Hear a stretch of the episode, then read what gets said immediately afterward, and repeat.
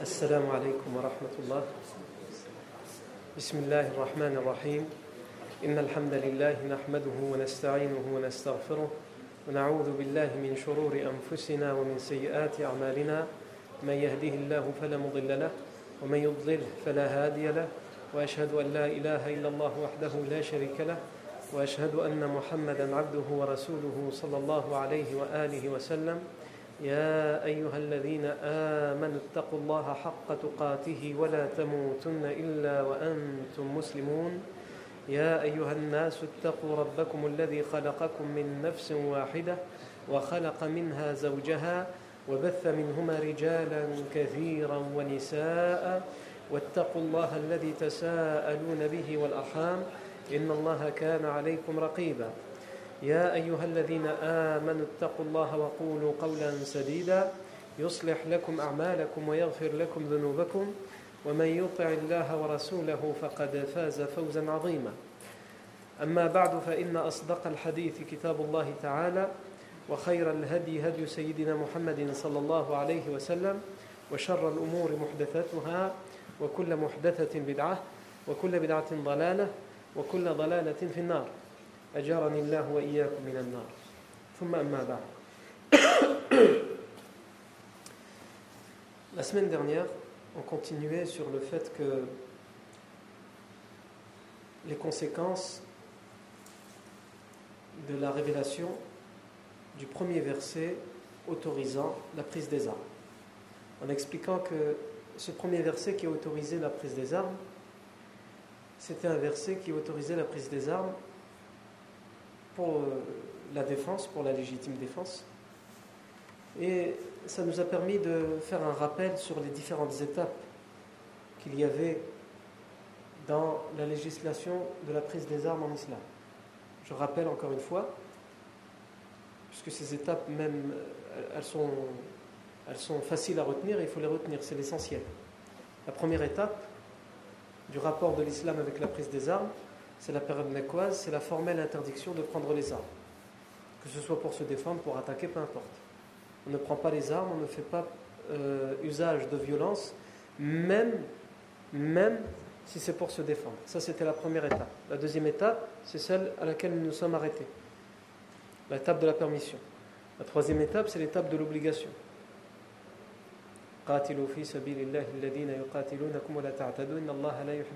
Ce verset-là, qui donne obligation aux musulmans de prendre des armes pour se défendre lorsque Médine va être attaqué. Plus tard, on le verra. Et ensuite, l'autre étape à controverse, à laquelle on s'est attaché à répondre les deux semaines dernières, c'est l'étape où on considère, certains considèrent qu'il y a l'étape où il faut absolument attaquer tout le monde. Évidemment, on a répondu à ça. Certains utilisent des versets même pour le, pour le soi-disant le démontrer. Et on a répondu avec deux exemples, avec d'abord le, le verset de et l'autre verset, euh, euh, le, le, verset qu'on a vu la semaine dernière, c'est Ayat Saif, le verset du sabre, cinquième verset de Surat Tawbah. Et on a répondu également, on a donné la méthode, comment faire pour comprendre ces deux versets. On a dit qu'il y en avait d'autres, mais l'objet de notre cours ici, de notre série, c'est la vie du professeur Sim, donc on ne va pas tous les faire un à un, parce que ce sera un cours de tafsir plutôt. Mais en tous les cas, on l'a fait pour deux versets, on a donné deux exemples, on a démonté les arguments pour montrer quelle méthode il faut utiliser pour tous les autres versets qu'on pourrait utiliser. Vous utilisez exactement la même méthode et vous arrivez au même résultat. Non. Et ici, on s'est arrêté aussi la semaine dernière à faire une parenthèse parce qu'on veut comprendre pourquoi, pendant 13 années où les musulmans à la Mecque avaient besoin du verset leur permettant de prendre les armes pour se défendre, ce verset ne leur a pas été révélé, alors qu'ils en avaient besoin. Et à Médine, au final, d'une certaine manière, ils sont à peu près sauvés. Physiquement, ils sont sauvés. Ceux qui arrivent à Médine, ils sont sauvés physiquement. Ils ne sont pas sauvés dans leur richesse, puisqu'on leur prend leur richesse. Ils ne sont pas sauvés dans les demeures qu'ils ont laissées, puisqu'on leur a pris leur demeure. S'ils ont laissé des enfants, des femmes, etc., on leur capture leur, leur famille, pour pas qu'ils les rejoignent. Mais en tout cas, eux, personnellement, celui qui arrive à Médine, il est sauvé. Donc il a toujours besoin des armes pour défendre les siens qui sont restés à la Mecque. Il a toujours besoin des armes pour défendre ses demeures et, et ses terres, ses récoltes, ses biens, ses richesses. Mais pour sauver sa vie, au final, il n'en a plus tant besoin que ça. Et pourtant, c'est à ce moment-là que ce verset est révélé. Ils en ont besoin, mais moins qu'avant. Pourquoi? Tout d'abord parce que le verset qui est révélé, comme Allah le dit, il dit quoi?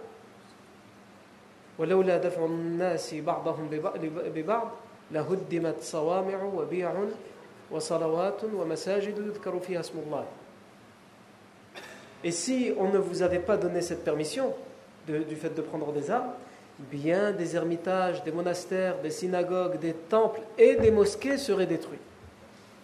C'est-à-dire que si on vous donne à vous la permission des armes, ce n'est pas pour vous-même, pour vous défendre vous-même, c'est d'abord pour défendre les autres, pour défendre la liberté de croyance de l'autre. Et le masajid est cité en dernier, les mosquées sont citées en dernier. Non. Donc c'est pour ça. Et aussi la deuxième chose, c'est qu'il était très important de comprendre que si l'islam n'a pas tout de suite donné cette permission, c'est que les, Arabes avaient déjà l'habitude de, se battre pour tout et n'importe quoi, comme on l'a vu la semaine dernière et comme on va continuer à le voir. Pendant la Jahiliya, ils héritent de père en fils de la guerre tribale pour tout et n'importe quoi, pour n'importe quelle raison. Des raisons insignifiantes, pour une mauvaise parole, un mauvais regard, pour une chamelle, comme on a vu la semaine dernière, pour une course de cheval, comme on va, voir, on va le voir aujourd'hui. Donc, les musulmans, ils sont dans la jahiliya, ils sont les enfants de la jahiliya. Donc, ils héritent de cette culture, de ce désir de guerre pour tout et n'importe quoi.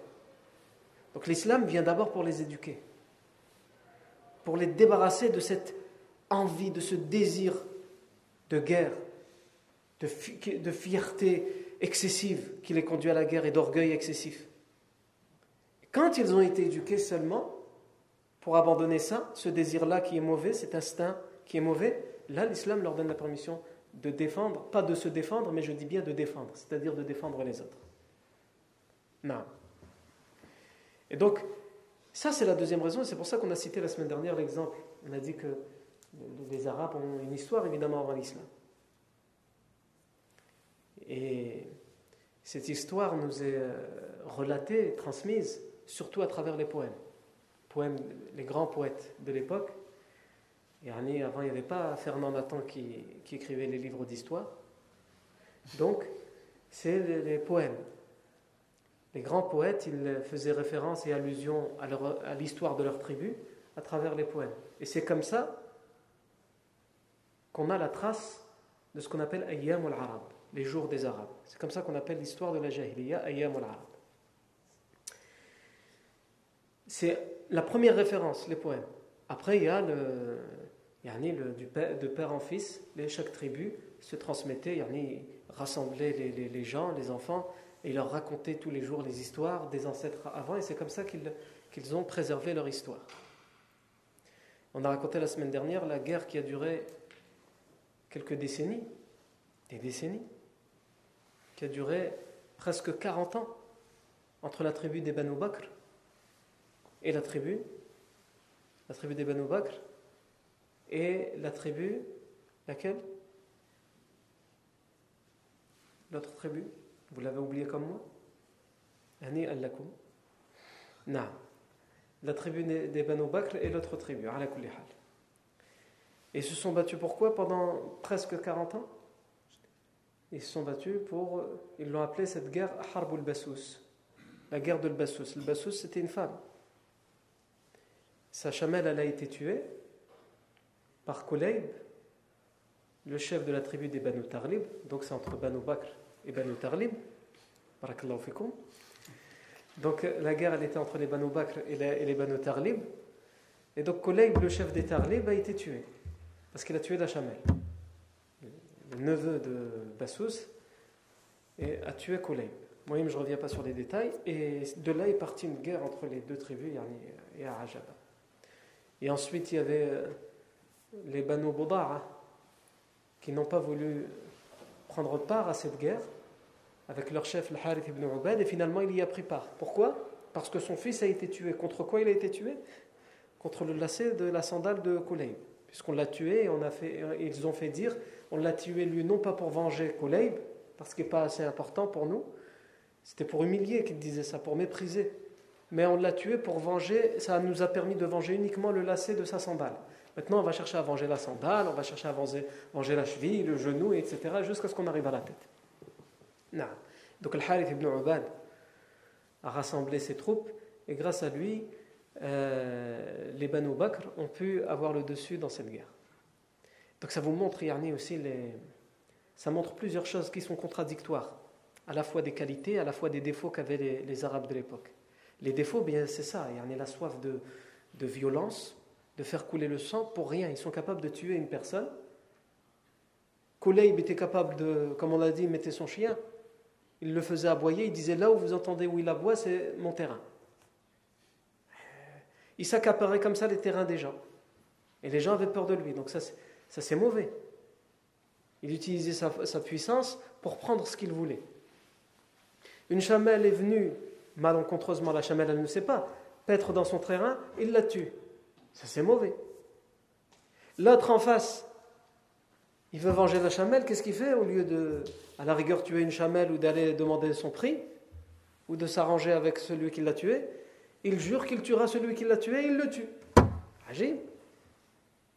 Par contre, on voit dans l'anecdote qu'on a racontée avec le Harith ibn Ubad qu'il n'a pas voulu prendre part à cette histoire en disant cette fameuse phrase qui va devenir une expression dans la langue arabe littéraire jusqu'à aujourd'hui. Quand ils sont venus lui demander son aide, les Banu Bakr, il a dit ça c'est une affaire dans laquelle je n'ai aucun chameau ni aucune chamelle. Yani ça ne me regarde pas. Je vais venir avec vous pour me battre pour une chamelle, ça va pas la tête ou quoi? Débrouillez-vous. Quand ils ont tué son fils, on est venu, on lui a dit on a tué ton fils. Ça a été quoi sa première réaction? Sa première réaction c'était Quel bon mort que celui qui est mort qu'Allah utilise, Allah utilise sa mort pour réconcilier entre deux tribus. Parce qu'il a, pensé qu'ils avaient assassiné son fils pour venger Kouleib, et il s'est dit, même si je perds mon fils dans cette histoire, au moins il n'y aura plus de guerre entre ces deux tribus. On lui a dit, non, c'est pour son là, c'est pas pour Kouleib. Et là, il, est rentré dans la guerre. Et il a juré à son tour, qu'est-ce qu'il a juré? Wallahi, la akufu an Je jure par Allah que je ne cesserai de leur faire la guerre et de, les tuer un par un jusqu'à ce que la terre me dise d'arrêter, jusqu'à ce que la terre me supplie. Ils vont envoyer des négociateurs parce qu'ils n'en pourront plus et il refusera. Il a dit J'ai juré jusqu'à ce que la terre elle me supplie. Et qu'est-ce fait? Qu'est-ce qu'ils ont fait les Banu Tarlib? Ils ont fait un plan dans lequel ils ont creusé un trou, ils ont caché un homme dedans pour le faire parler au moment où Al-Harith ibn Ubad passe pour qu'il pense que la terre lui parle et il l'a supplié, yani, il faut arrêter, tu vas tous les tuer, ça se fait pas, etc. Et donc il a arrêté. Aujourd'hui, l'exemple qu'on va donner, les, guerres les plus connues dans la Jahiliya, ils sont au nombre de 20. Il y en a beaucoup d'autres, mais les grandes guerres, les plus connues comme celles qu'on a citées la semaine dernière, elles sont au nombre de 20, donc évidemment on ne va pas toutes les faire. Mais peut-être, au fur et à mesure de raconter la vie du prophète que certains événements dans la vie du professeur Hassan peuvent nous faire rappeler quelque chose dans ces guerres et ça peut nous permettre d'ouvrir une parenthèse. Donc on va se contenter d'un dernier exemple dans Ayyam al-Haram, c'est Harbu Dahis wal Ghabra, la guerre de Dahis et de Ghabra. La guerre qu'on a vue la semaine dernière, Harbu al-Basous, elle a eu lieu euh, à peu près un siècle avant la naissance du prophète Mohammed sallallahu alayhi wa sallam. Quant à la guerre qu'on va voir aujourd'hui, elle va avoir lieu entre d'autres tribus, pas les mêmes que la semaine dernière, et elle va avoir lieu, elle, à peu près, elle va commencer à peu près euh, un demi-siècle avant la naissance, euh, un demi non, moins que ça. Elle va commencer à peu près 30 ans avant la naissance du prophète Mohammed vers les années 520 euh, vers les années 540 de, du calendrier grégorien. Donc cette guerre s'appelle la guerre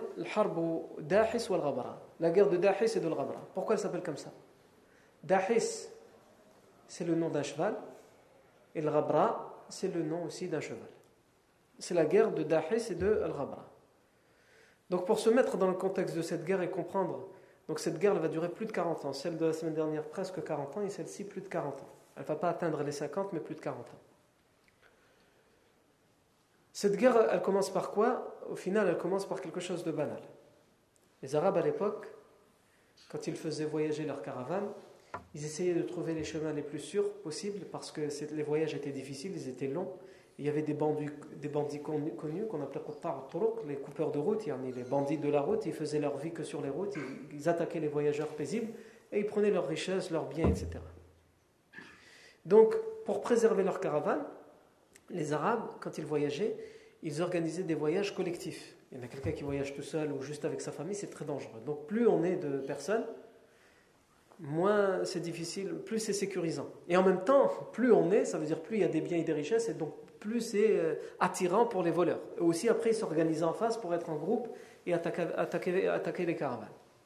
À la ce qui nous intéresse ici, c'est qu'un homme dans une tribu de, de Ratafan, de Najd, que Najd c'est le côté de l'Arabie Saoudite actuelle, euh, au sud, yani, euh, au nord de l'Arabie Saoudite, à l'est de Médine, entre Riyad, la capitale, et Médine. Il y avait un homme, un chef de tribu, qui s'appelait Nu'man ibn al-Mundir. Nu'man ibn al-Mundir, il, euh, pour sécuriser ses caravanes, les caravanes de ses tribus, il a appelé la tribu des Banu Dhabian, parce que sa caravane, elle passe par les terrains des Banu Dhabian. Donc il leur a demandé, en échange d'argent, de, taxes qu'ils payaient, mes caravanes vont passer par chez vous, et je vous demande que vous les protégiez, en est que vous gardez un œil. Je fais passer hum, par votre chemin, par chez vous, mes caravanes. Ça, lui permet comme, ça de sécuriser ces caravanes où il y avait ces richesses. Ils lui ont dit pas de problème. Et donc ça tribu aussi, les, pèlerins, une fois par an, les, pèlerins arabes, ils allaient à, Mecca, à la Kaaba, puisqu'il y avait les, les, jahili, l'époque de la jahiliya, ils faisaient le, pèlerinage. Mais il était différent de celui de l'islam, puisqu'il y avait dedans de l'idolâtrie, il y avait dedans le, le, rite, le de l'hums, on, en avait parlé il y a longtemps, quand on avait commencé la vie du prophète sallallahu alayhi il y avait des innovations par rapport au pèlerinage d'Ibrahim alayhi salam. Une année, il a envoyé donc les pèlerins en leur disant Ne vous inquiétez pas, passez par Banu Tabian, nous avons un accord avec eux, ils vous protégeront, etc. Et il se trouve que cette caravane, remplie de pèlerins, avec leurs richesses, avec leurs biens, avec ce qu'ils ont besoin, avec aussi des richesses, ils en profitaient du pèlerinage pour aller prendre ce qu'ils avaient eux et qu'il n'y avait pas la Mecque pour revendre là-bas. Et comme là-bas se retrouvaient tous les Arabes, et eh bien tout le monde faisait la même chose, ils ramenaient des choses pour vendre, pour en profiter, pour se faire aussi de l'argent. Et donc, cette caravane a été attaquée par les bandits, et en plus elle a été attaquée sur les terres des Banu Dhabian. Et là, Banu Dhabian, ils ont donné leur accord, mais ils jettent un coup d'œil comme ça, mais après ils sont pas là à chaque, ils font pas leur travail sérieusement. Tant qu'ils ont l'argent, c'est bon. Non. Donc ils ont été attaqués, ils ont été dépouillés. Et ils n'ont pas pu terminer le voyage, ils sont repartis, ils ont expliqué à leur chef, Norman ibn al-Mundir, nous avons été attaqués et on nous a pris nos richesses, etc. Quand on entend ça, et quand on sait comment sont les, gens de la Jahiliya, on se dit, bah ça, ça doit être une raison normalement suffisante pour faire la guerre. Mais ça, ça n'a pas déclenché la guerre. Là, je vous mets juste dans le contexte. Parce que c'est après, il va se passer quelque chose qui est totalement insignifiant par rapport à ce que je viens de raconter, et c'est ça qui va déclencher la guerre. C'est là où on voit que vraiment, il y a des choses, subhanallah, chez les êtres humains, et en particulier ceux-là, ceux de l'époque, pour les choses grandes, nous on ne dit pas qu'il faut faire la guerre pour ça. Mais en tout cas, si vraiment ils voulaient faire la guerre euh, pour, des choses importantes, ben voilà une occasion pour eux. Mais à ce moment-là, il n'y a pas eu de guerre. Norman ibn le, ibn le Mundir est parti voir euh, le chef de la tribu en face des Banu Dhibiyan. C'est qui C'est les Banu Abs. Parti voir les Banu Abs, leur chef, Qais ibn Zuhair, parti le voir, il lui a dit Écoute, la tribu, en, la tribu en face, les Banu Zabian, et c'était leurs rivaux. Euh, ils avaient le même euh, arrière-arrière-grand-père, les Banu Zabian et les Banu Habs, donc ils se faisaient la concurrence. C'était des cousins, mais ils se faisaient la concurrence. Donc il est parti voir les Banu Habs, il a dit Écoute, les Banu Zabian, j'avais un accord avec eux, mais mes, caravanes ont été attaquées chez eux, ils n'ont pas respecté l'accord ils n'ont pas sécurisé ma caravane comme il le fallait.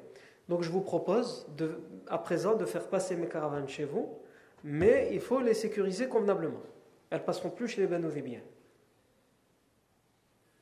chef des Banu Abs, Qais ibn Zuhair, il lui a dit T'as cru ici, notre terrain, c'est un moulin ou là? Tu vas venir, tu vas faire passer, nous on va travailler pour toi, on va surveiller tes caravanes. Tes caravanes, si elles passent ici, tu dois remercier Dieu qu'elles sont passées chez les Banu Debian parce qu'elles sont revenues vides, mais les hommes, ils sont repartis vivants avec leurs chevaux. Nous, il n'y a rien qui repartira s'ils partent d'ici. Pourquoi il dit ça? Parce qu'évidemment, il veut que l'accord coûte le plus cher possible. Donc, les négociations commencent, et à la fin, ils arrivent à un accord, il lui dit d'accord, à condition, donc il lui donne plusieurs conditions, et parmi les conditions, il demande certains cadeaux, certains privilèges, et il lui demande surtout beaucoup d'argent chaque année. Beaucoup plus que ce qu'il donnait au Banu biens. Et Norman accepte. Norman ibn al-Mundir accepte.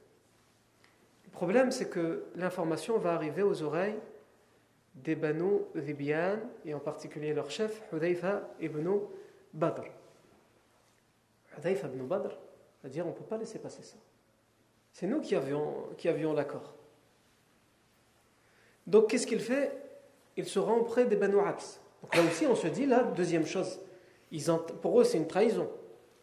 Donc pour eux, Sahab al-Jahiliya, on peut considérer que là, c'est une raison importante pour faire la guerre. Non, même ça, ils ne vont pas faire la guerre pour ça. Là, ils vont négocier. Et donc, Hudayf ibn Badr rencontre son cousin éloigné, Qais ibn Zuhayr, pour lui dire c'est pas raisonnable ce que vous faites, vous nous avez trahis, vous avez, vous avez pris notre accord, vous avez volé notre accord, etc. Il lui dit écoute, j'ai rien volé du tout. L'homme est venu, il m'a demandé, j'ai dit oui, je lui ai donné mes conditions. Il lui a dit c'est pas juste, tout ce qu'on a fait pour cet homme, ces cadeaux nous reviennent et cet argent nous revient. Et c'est à nous de sécuriser ces caravanes. Et il, est venu faire ces négociations à un moment connu dans cette tribu des Banu Abs. Chaque année, les Banu Abs organisaient une compétition de euh, course de chevaux. Ce n'est pas une compétition course de chevaux comme vous imaginez aujourd'hui, vous mettez 400 mètres, les chevaux ils courent comme ça et le premier a gagné. Non, compétition vraiment très difficile. Chaque tribu essayait de venir gagner cette compétition. C'était une compétition qui durait plusieurs jours. Il fallait faire des kilomètres et des kilomètres. Il devait passer par des montagnes, par des vallées, par des, chemins très difficiles et il devait arriver à tel endroit et à chaque il y avait des passages par lesquels ils devaient passer pour être sûr qu'ils avaient emprunté les routes difficiles. Ils devaient s'arrêter à telle tribu, leur annoncer leur présence, je suis à tel, etc., pour être sûr qu'ils étaient bien passés par l'endroit qui était désigné. Et donc c'était extrêmement difficile. Ça durait plusieurs jours. Et ça ne devait pas se faire à chameau. Les chameaux dans le désert, c'est chez eux. À cheval. Le cheval, il est connu pour euh, la guerre, euh, c'est bien. Et pour faire un, un, effort sur peu de temps, il peut, il peut le faire. Mais sur de longues journées, c'est plus difficile pour un cheval. Donc il fallait que ce soit sur, à cheval. Et donc, quand ils font des négociations, ça tombe bien, c'est pendant les compétitions. Les compétitions allaient être ouvertes. Donc ils trouvent un arrangement, ils disent écoute, participez à la compétition. Cette année, la compétition, ce sera nous contre vous. On trouve le meilleur cavalier avec son meilleur cheval, et vous trouvez votre meilleur cavalier avec le meilleur cheval, et on va leur donner euh, le parcours à eux deux. Si c'est votre cavalier qui a gagné, alors vous reprenez votre accord avec les cadeaux et les conditions, etc. Si c'est nous, alors on le garde. Les Banu disent d'accord. C'est un bon compromis. Taïb. Les Banu disent d'accord, c'est un bon compromis. Et donc ils font appel à qui? Ils font appel au meilleur de leurs chevaux. Et le meilleur de leurs chevaux, ils, le surnomment Al-Ghabra. Al-Ghabra. Si on traduit le Ghabra, ça, donnerait la poussiéreuse. Pourquoi? Parce que euh, les chevaux, c'est connu, quand, il y a de la poussière, ils se lèvent, ça les gêne, etc. Ils ne peuvent plus avancer. Ils veulent faire demi-tour. Mais le Ghabra, non.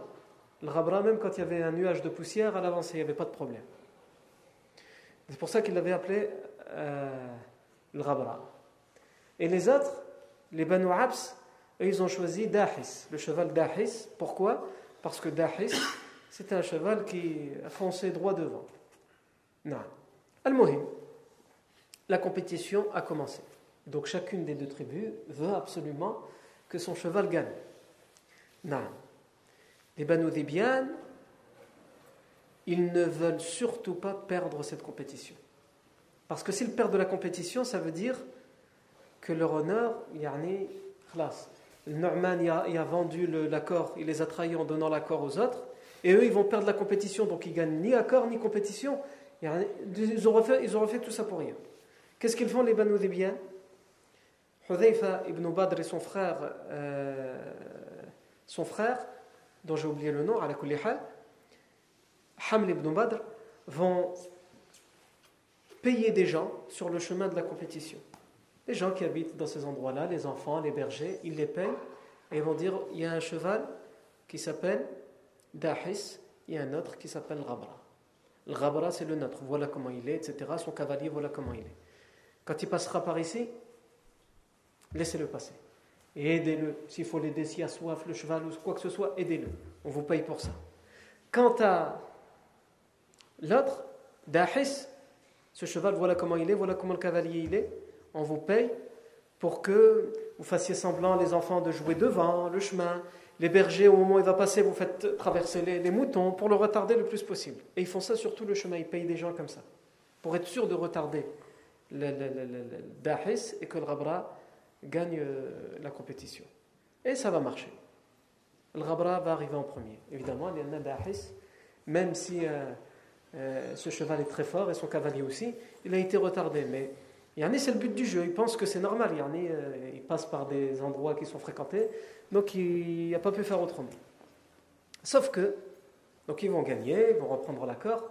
Sauf que quelques temps plus tard, il va arriver aux oreilles de Banu Habs que des gens ont été payés sur la route et ces gens vont affirmer que c'est vrai, etc., pour retarder le Dahis et faire avancer plus vite et aider Al-Ghabra. Et ici, pour euh, les Banu Abs, c'est une raison suffisante pour déclarer la guerre. Et donc la, guerre sans négociation, sans pourparler, va être déclarée. Ils vont attaquer par surprise les euh, Banu Libyan qui vont euh, répondre à cette attaque. Donc ils vont se faire la guerre et ça va durer cette guerre. Il y aura des batailles, des batailles. Et les gens, ils vont mourir. La première génération et la deuxième génération qui arrivent, ils continuent à faire la guerre. Ils savent plus pourquoi ils font la guerre. Quand ils essayent de réfléchir, ah ouais, je crois que c'était une course de cheval en fait. on, avait, on avait triché les autres, ils avaient euh, mouru. Mais peu importe. Parce qu'il y a eu tellement de morts qu'il faut à chaque fois en venger. La vengeance appelle une autre vengeance, etc. etc. et ça, ça n'en termine jamais. Ça n'en termine jamais. Et dans cette guerre, dans cette guerre, il y a, malgré tout, malgré l'incohérence de la raison de la guerre, quand on étudie avec détail ce genre de guerre, on voit qu'il y a des gens qui se distinguent dans les guerres. Dans les guerres de la Jahiliya, il y a des gens qui se distinguent. Et ici vont se distinguer plusieurs personnes. Il y a l'Antarat ibn Shaddad qui va se distinguer dans cette guerre, on va en parler. Je vais vous expliquer qui il est. Il y a aussi Zuhair ibn Abi Sulma qui va se distinguer. Zuhair ibn Abi Sulma, encore aujourd'hui, on étudie ses poèmes. C'est un grand poète de la Jahiliya. Et c'est un de ce qu'on appelle Ashab al-Mu'allaqat, les grands poètes de la, de la. Les meilleurs d'entre eux, ceux qu'on considérait qu'ils avaient fait le meilleur des poèmes, vraiment invincible son poème, il avait l'honneur que pendant une année, son poème, sa qasida, allait accrocher à la Kaaba pour que tous les Arabes des tribus qui viennent pour le pèlerinage ou en dehors du pèlerinage à la Kaaba, ils euh, lisent son poème. Il a cet honneur-là. Zuhair ibn Abi Sulma va être un de ces rares ashab al-mu'allaqat. Selon les historiens, il y en a eu sept, d'autres disent dix. Mais pas plus. Zuhair ibn Abi Sulma, le summum de toute façon, c'était Imru al-Qais. C'est lui que les poètes considèrent comme étant le meilleur de Ashab al-Mu'allaqat. Ashab al-Mu'allaqat, c'est les meilleurs des poètes de la Jahiliya. Et le meilleur parmi Ashab al-Mu'allaqat, c'est euh, Imru al-Qais. Oh, je vais vous expliquer plus tard comment Zuhair ibn Abi euh, Sulma s'est distingué dans cette guerre. Il y a aussi deux hommes qui vont se distinguer parmi les Banu parce qu'ils seront la cause de la fin de la guerre. Et ça aussi, je vais vous l'expliquer plus tard. Mais le premier dont que je vous ai dit qui, qui va se distinguer dans cette guerre, c'est Antarat ibn Shaddad. Antarat ibn Shaddad, qui est-il? Antarat ibn Shaddad, c'est le fils, comme son nom l'indique de Shaddad. Faites attention. Si Shaddad était vivant et qu'il entendait qu'on l'appelait Antar ibn Shaddad, il nous aurait tranché la tête. Parce qu'il ne l'a pas reconnu comme étant son fils. Il disait c'est le fils de sa mère. Pourquoi? Parce qu'Antarat ibn Shaddad était marié avec euh, une femme libre, Soumaïa, et il avait acheté une esclave qui avait abyssinienne, une noire, qui avait été capturée, et il l'avait achetée comme esclave, et il a eu Antara avec cette esclave. Et à l'époque, les Jahili, contrairement aux règles que l'islam va donner pour les, esclaves et aux droits qu'il va leur donner, quand il a eu des rapports avec euh, une esclave et que ça donne un enfant, les, gens de la Jahiliya ne reconnaissaient pas ces enfants-là. C'était une honte que de les reconnaître. Et tout le monde savait, bien sûr, il ne disait pas que ce n'était pas le père biologique, c'est le père biologique, mais pas, on ne doit pas dire un tel fils d'un tel, non. C'est un, tel fils de sa mère. Et donc, lui, on l'appelait Antarato. Comment on appelait sa mère? Bien, il l'a acheté, il l'a fait surnommer Zabiba. Zabiba, c'est quoi? C'est raisin sec. Elle est noire. Donc, euh, il l'a dénigré, il l'a méprisé comme ça. Donc, il disait c'est Antara ibn Zabiba, pas Antara ibn Shaddad. Et les gens, ils l'appelaient comme ça. Yani. C'était comme ça, c'est la tradition, la culture de l'Jahiliya. Ils l'appelaient pas Antara ibn Shaddad. Mais aujourd'hui, on étudie ces poèmes, puisque ce que je ne vous ai pas dit, c'est qu'Antara ibn Shaddad va devenir lui aussi par la suite, malgré sa situation très difficile, il va réussir à percer et devenir un des grands ashab mu'allaqat. Ces poèmes, encore aujourd'hui, sont étudiés dans la littérature arabe et on l'appelle Antarat ibn Shaddad. Rares sont les gens qui savent qu'il a été appelé dans sa jeunesse et dans son enfance qu'il s'appelait Antarat ibn Zabiba. Tout le monde l'appelle Antarat ibn Shaddad. Et par la suite, il va réussir. Il va se révolter dans la jahiliya contre les règles qu'on lui impose. Donc il naît et il naît esclave. Son père ne le reconnaît pas comme on l'a dit. Et dès son jeune âge, quand il voit les cavaliers, ça l'attire. Et donc il apprend à faire du cheval. Mais à chaque fois, il se fait punir par son père, il se fait frapper. L'esclave n'a pas le droit de devenir cavalier. Il n'a pas le droit de monter sur les chevaux. Il doit être en dessous du cheval et en dessous des ânes. L'esclave pour eux. Donc il le frappe et il le fait punir. Et dès que personne ne le voit, il profite de la. Il prend un cheval et il monte. Il aime ça. Et quand il entend dans la tribu les poètes qui récitent leurs rimes, il est attiré par ça et donc il apprend lui aussi sur le tas. Et quand on le surprend tout seul en train de réciter des rimes ou de faire des poèmes, là aussi il se fait châtier. Pourquoi? Parce qu'un esclave, il ne doit pas. Ça, c'est pour les gens, les grands, les nobles. Toi, tu n'es qu'un esclave. Donc il va vivre comme ça, il va grandir comme ça. Et lorsque va se déclarer cette guerre, donc lui, il est dans la tribu des Banu Abs. Son maître, son père, c'est quelqu'un de la tribu des Bani Abs. Non. Ceux qui vont se rendre compte qu'ils ont été euh, trahis, qu'ils ont été qu'on a triché. Et donc, euh, quand il va y avoir la guerre entre les Banu Abs et les Banu Zabian, Antarat ibn Shaddad, dans une des batailles, donc il ne participe pas à la guerre. Quand les Banu Abs ils sortent pour aller faire la guerre contre les Banu Zabian, lui ne participe pas, c'est un esclave, il n'a pas le droit. Mais c'est devenu un adulte et c'est devenu quelqu'un de très fort. On le voit au travail, il est très fort. Et quand on le surprend parce qu'il aime bien être sur les, sur les chevaux, on voit que. Mais on ne peut pas oser lui demander d'aller faire la guerre parce que ce serait une honte.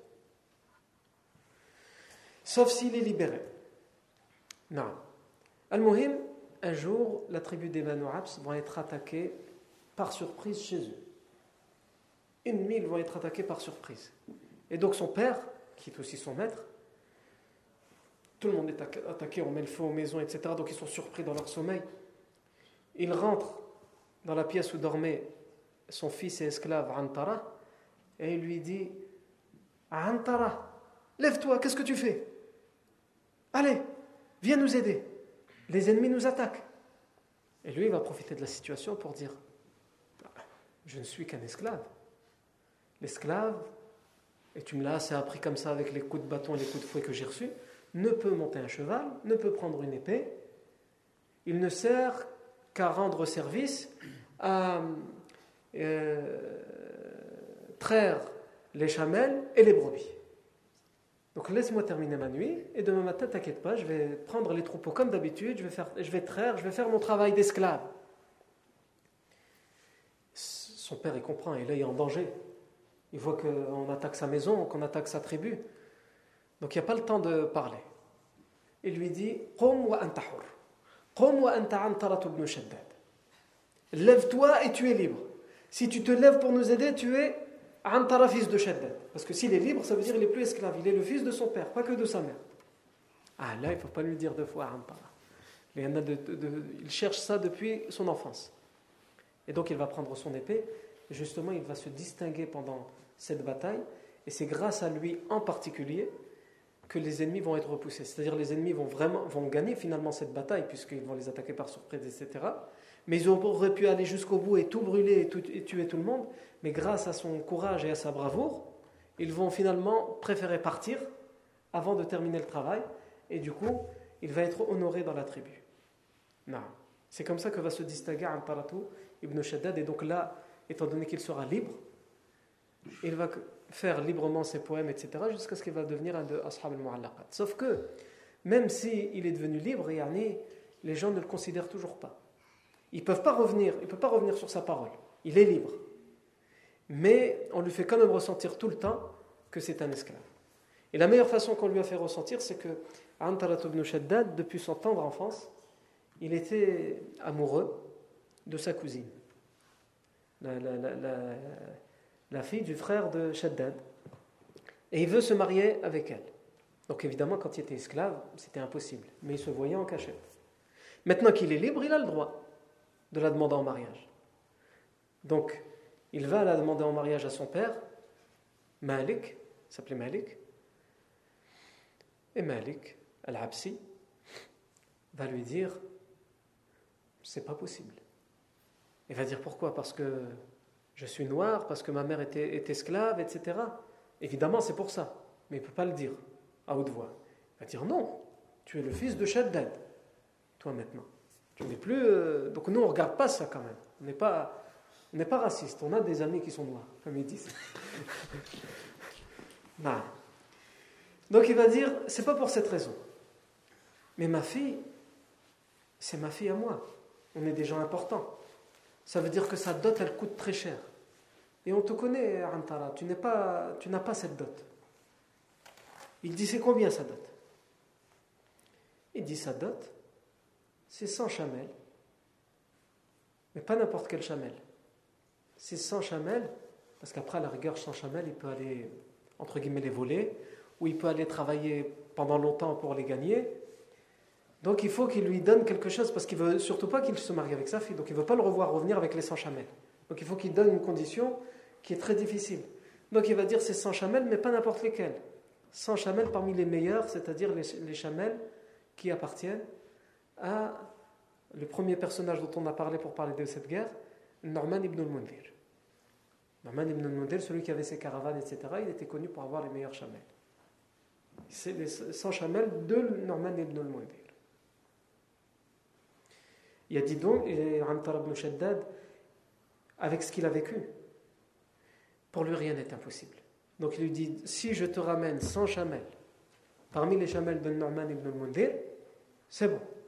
Il dit si tu ramènes 100 chamelles, des chamelles de Norman ibn c'est bon. Et Norman ibn al-Mundir, il ne va jamais accepter de les vendre. Et si quelqu'un ose lui voler, c'est quelqu'un de tellement important qu'il ne le lâchera jamais, il lui fera la guerre. Et il le tuera. Donc dans tous les cas, le père de Abla, c'est comme ça qu'elle s'appelait, celle dont il était amoureux, euh, Antara, il se dit il reviendra jamais. Non. Et Antara part pour aller à la, chasse et pour avoir les 100 chamelles. Et donc il va aller auprès de Norman ibn impossible de les avoir, il va travailler pour avoir en échange une chamelle, mais il va jamais en avoir 100, etc. Bref.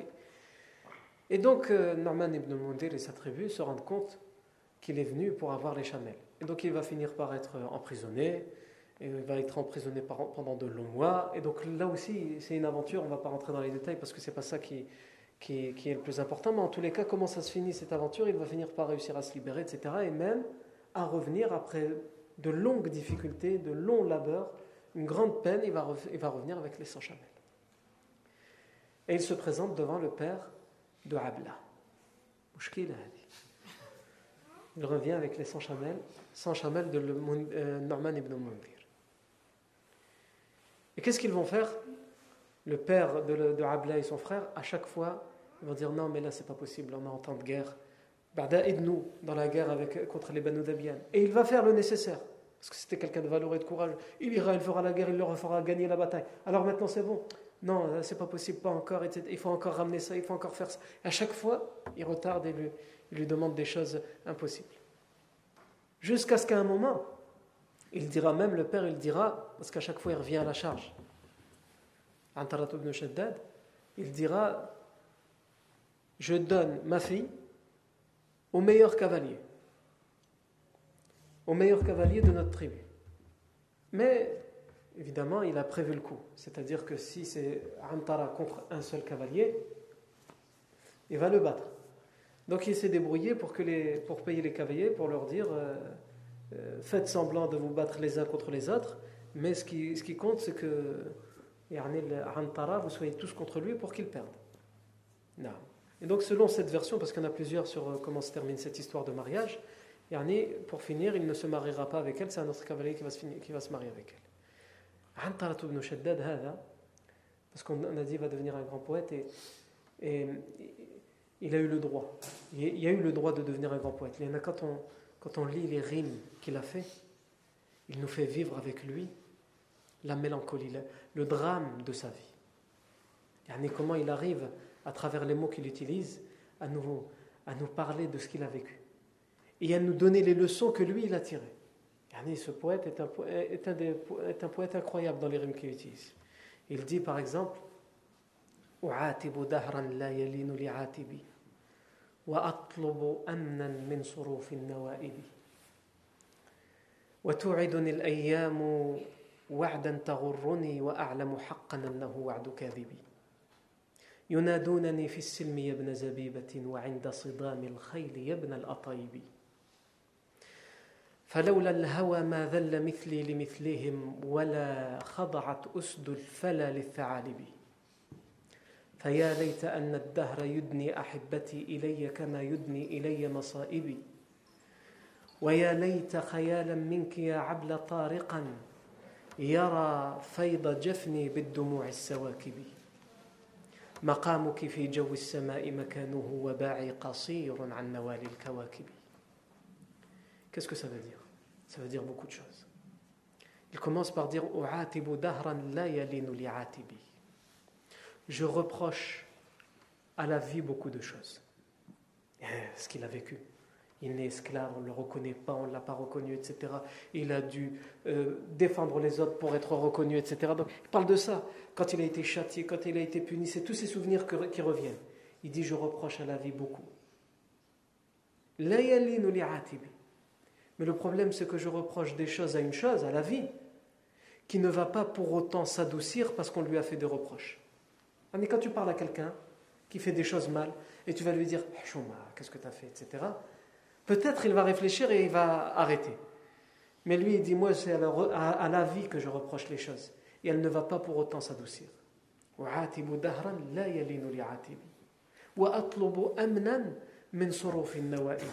Et je demande la, la, paix, la tranquillité.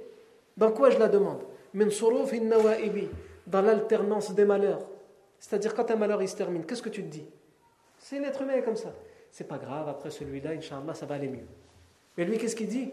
Dès qu'il y en a un qui termine des malheurs, une catastrophe, il y a l'autre qui arrive. Je demande la paix dans l'alternance des malheurs. Et ça, c'est une leçon aussi pour nous. La vie, elle est faite d'épreuves. Ne t'attends pas à ce que parce que tu as terminé cette épreuve, il n'y en a plus après. Et ensuite, il dit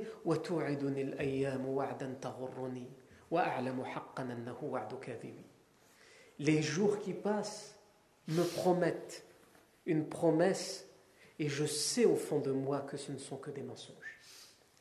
En passant, les jours y passent et on se dit ça va aller mieux plus tard. Et aussi parce que les autres, ils lui promettent, ils lui disent plus tard on va te la donner. C'est à ça aussi qu'il fait référence. Et il dit en même temps, et pourtant je sais au fond de moi que ce ne sont que des mensonges. Que des mensonges. Mais L'être humain est comme ça. Quand il a envie de quelque chose, même si c'est impossible, il préfère croire que c'est possible. Au lieu de passer à autre chose et de vivre sa vie, non. Il veut cette chose-là. Et il veut croire au mensonge qu'on lui dit. Il dit à propos d'eux, ces gens-là qui lui font tant de tort, il dit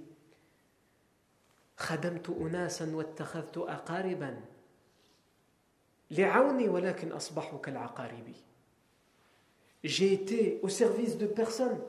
J'ai mis mes services pour eux. Il a fait la guerre pour eux. Il est parti leur chercher les chamelles on, leur a demandé de faire, on lui a demandé de faire telle chose, il l'a faite. Pourquoi il dit j'ai fait ça? Il dit j'ai fait ça pour qu'ils m'aident à leur tour. Pour qu'en échange, ils me donnent abla. Mais en réalité, ils sont devenus comme des scorpions. Quand ils avaient besoin de moi, moi j'étais là. Et dès que j'avais besoin d'eux, maintenant je peux avoir abla. Là, ils étaient les scorpions. Tu n'auras rien du tout.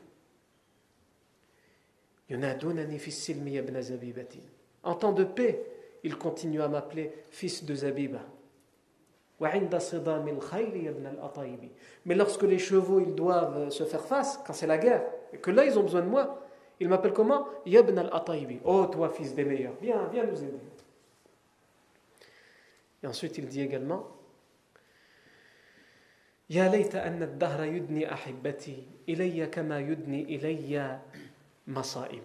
Si seulement cette vie pouvait rapprocher de moi mes bien-aimés, ceux que j'aime, comme Abla. Si seulement cette vie pouvait rapprocher de moi ceux que j'aime, comme elle rapproche autant de moi mes catastrophes et mes malheurs. La vie, elle sait faire que ça avec moi. Si seulement elle pouvait, comme elle me rapproche les malheurs de moi, me rapprocher ceux que j'aime.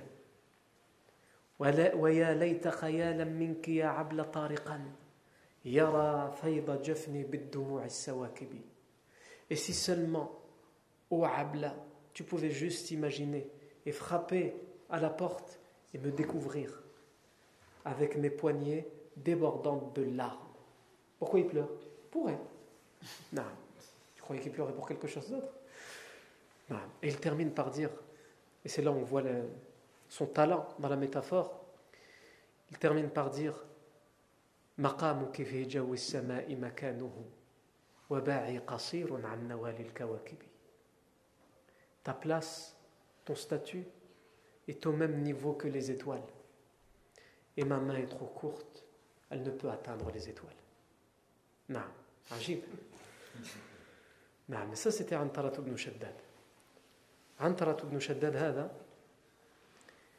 une de ses paroles les plus célèbres, c'est lorsqu'il parle de la guerre et de l'amertume de la vie. On peut citer beaucoup de choses, mais on pourrait citer également, lorsqu'il parle de la guerre, c'est que ces poètes sont connus pour le courage pour la guerre. Alors j'ai cité surtout celui qui parlait de Abla. Quand il parle de la guerre, il dit par exemple Hakim حكم سيوفك في رقاب العذل. وإذا نزلت بدار ذل فارحلي وإذا بليت بظالم كن ظالما. وإذا لقيت ذوي الجهالة فاجهلي وإذا الجبان نهاك يوم كريهة خوفا عليك من ازدحام الجحفل فاعص مقالته ولا تحفل بها وأقدم عند اللقاء في الأول. Et c'est là où il arrive, pour moi en tout cas, au summum, c'est lorsqu'il dit à la fin لا تسقني ماء الحياة بذلة بل فاسقني بالعز كأس الحنظل ماء الحياة بذلة كجهنم وجهنم بالعز أطيب منزلي نعم Qu'est-ce que ça veut dire tout ça حكم في رقاب الناس حكم سيوفك في رقاب العذل Fais gouverner tes épées sur les nuques, sur les coups des blâmés. c'est ton épée qui doit avoir le dessus sur eux. Ah, il parle de lui. Et elle a toujours le dessus avec l'épée. حكم سيوفك في رقاب العذل وإذا نزلت بدار ذل فارحلي Et si tu t'arrêtes à un endroit et tu vois que c'est que, des gens humiliés, il y en a dans le sens où c'est des gens qui, qui ont peur de mourir, qui ont peur de la guerre. Quand tu es en voyage et tu voyages et tu t'arrêtes dans une ville, tu vois c'est des gens comme ça, farhali, change, reste pas là pas rester avec des gens comme ça.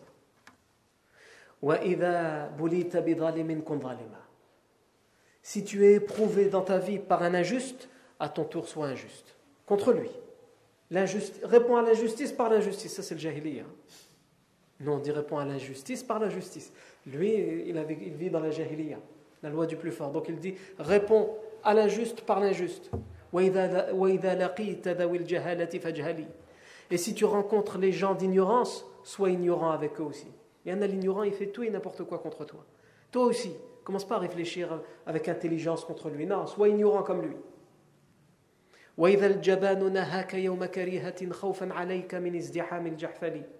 Et si un lâche, il te déconseille, il te dit surtout, vas-y pas. Alors que c'est le jour de la guerre, parce que justement les lâches, ils ont peur, donc il dit, non, il faut pas y aller, on va pas y aller, on va mourir. Qu'est-ce que tu dois faire? Il dit,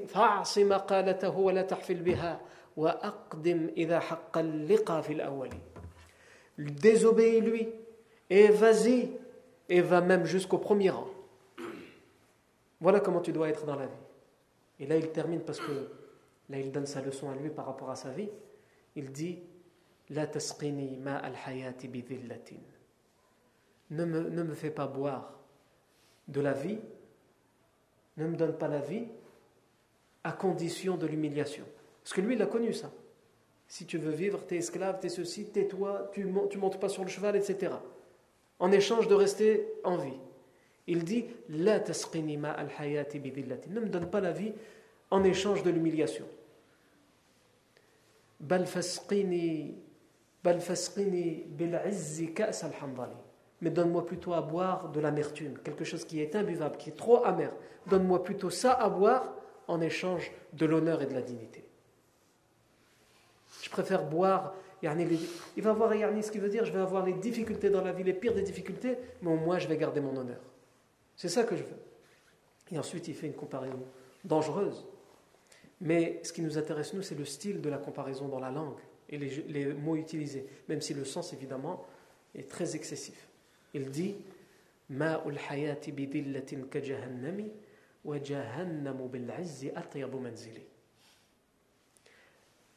L'eau de la vie, c'est-à-dire vivre, mais avec l'humiliation, que Jahannami. C'est comme l'enfer, c'est comme Jahannam. Par contre, avoir Jahannam avec l'honneur, c'est la meilleure des demeures. Avoir la vie avec l'humiliation, c'est comme Jahannam. Donc il reconnaît que Jahannam, euh, c'est mauvais, c'est quelque chose de pas bien. Mais si on te donne Jahannam avec l'honneur, alors vas-y. Ici, il faut rappeler une chose. L'islam n'est pas encore arrivé. donc les, Arabes de la Jahiliya, quand ils parlent de Jahannam, c'est une, des traces euh, qui, qui restent de la, évidemment de la religion d'Ibrahim, puisque euh, on connaissait Jahannam par rapport au prophète d'avant. Sauf que les Arabes de la Jahiliya, les idolâtres, ne croient pas en la vie après la mort. Donc eux, quand ils parlent de Jahannam dans leur, dans, leur, dans, leur, dans leur verbe, dans leur langue, quand ils parlent de Jahannam, c'est pour parler d'un endroit imaginaire très mauvais où personne ne voudra aller. On faisait peur aux enfants comme ça, yani, attention, je vais te ramener à Jahannama, etc. Et donc ils l'utilisent ici dans ce poème, dans ce sens-là. Il y en a Jahannam dans le sens de l'enfer après, la mort, etc. Il va venir après. Non. Ça, c'était un autre exemple pour montrer le contexte guerrier de la Jahiliya. Par contre, on n'a pas dit comment se termine cette guerre et comment se termine aussi la vie de Antar ibn Shaddad, puisqu'il va mourir d'une flèche empoisonnée. Ça aussi, c'est intéressant. On va terminer ça la semaine prochaine. Diana, je vois qu'on a déjà pris beaucoup de temps. Et on, reviendra, on fermera notre parenthèse pour revenir à la première année, la fin de la première année à Médine du prophète Mohammed. Barakallahu fikum pour votre attention. Wa.